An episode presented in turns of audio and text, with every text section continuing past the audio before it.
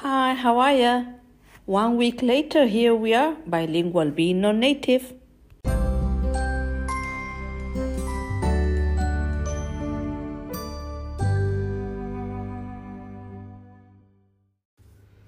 Hi, this is Maria. I would like to talk to you about audiobooks, especially about Nosy Crow. As parents, our aim of reading books to children is encourage them to establish a, a hobby as a matter of daily routine. It has to be a pleasure and it has to be an amazing adventure. So, habitually, the question is the same How do I read a children's book when my pronunciation is leaving a lot of be desired? Uh, right now, it's feasible. Uh, when I found uh, this publishing company, my dream really came true. By the way, whether you're traveling by car with your children or they are playing on the carpet at home, I think it's an excellent tool for listening to it wherever you are. So it's up to you. Uh, this independent children's publishing company began to publish in 2011. Whether your children like fiction or non fiction books or printed or ebook form, all of them have high quality. They put out a, a wide range of ages from 0 up to, to 12 and these books are also available as uh, audiobooks.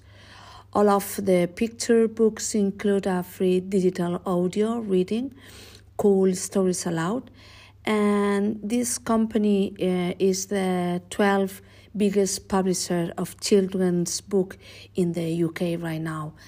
Uh, so it has won uh, several awards last year.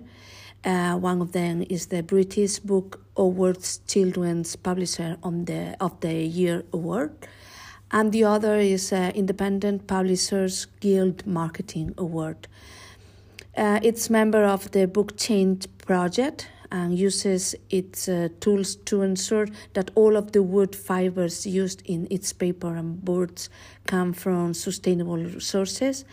And it believes that ensuring its staff has a proper work life balance is important.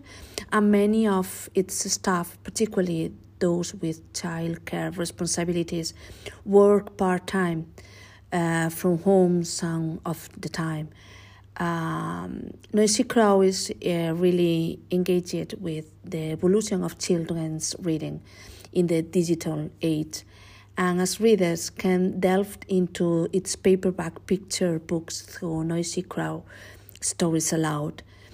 Each book comes with a free audio reading using children's voice uh, with sound effects and original music just uh, only we need to scan the QR code on the inside front cover with a smartphone or tablet and hear the story wherever you, you are. Once the web page has loaded, uh, we can keep the audio readings on your phone or tablet forever by downloading them for free as podcasts from iTunes then you can listen to them without uh, 3G or uh, or Wi-Fi connection, so it's perfect.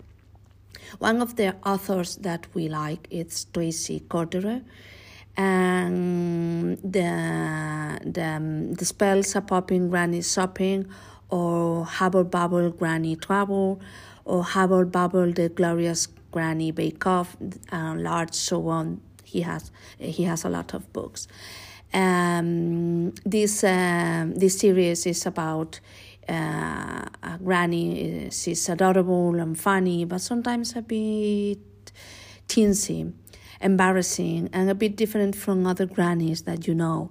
And her granddaughter doesn't like her when she's casting spells in the supermarket or when the little girl has to deal with her granny's problems when I uh, begin to read whatever audiobook from Nosy Crow for my daughter, she always says aloud, Turn the page, mom. And it's so funny, and she makes the noise, you know, like ping. Uh, this author has uh, more uh, book series. And one of them um, it's uh, Shifty McGifty and Slippery Sam. We love them.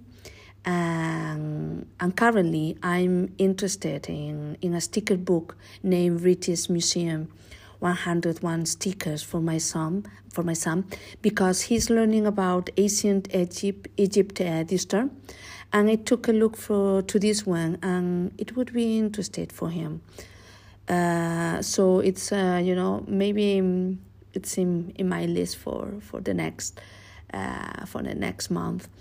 On the website also uh, there is an app section where you will find information about three apps uh, and you can download them uh, on the apple store.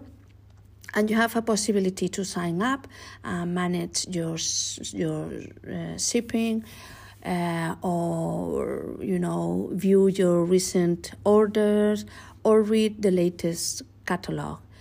Aside from uh, there is some useful information such as teaching resources section.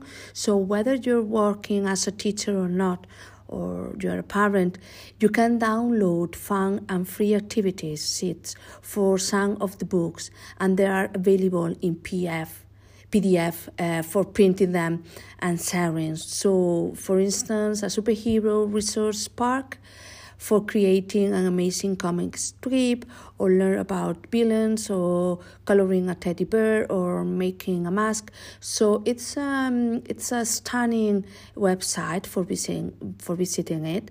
So i recommend you uh, um, have a look.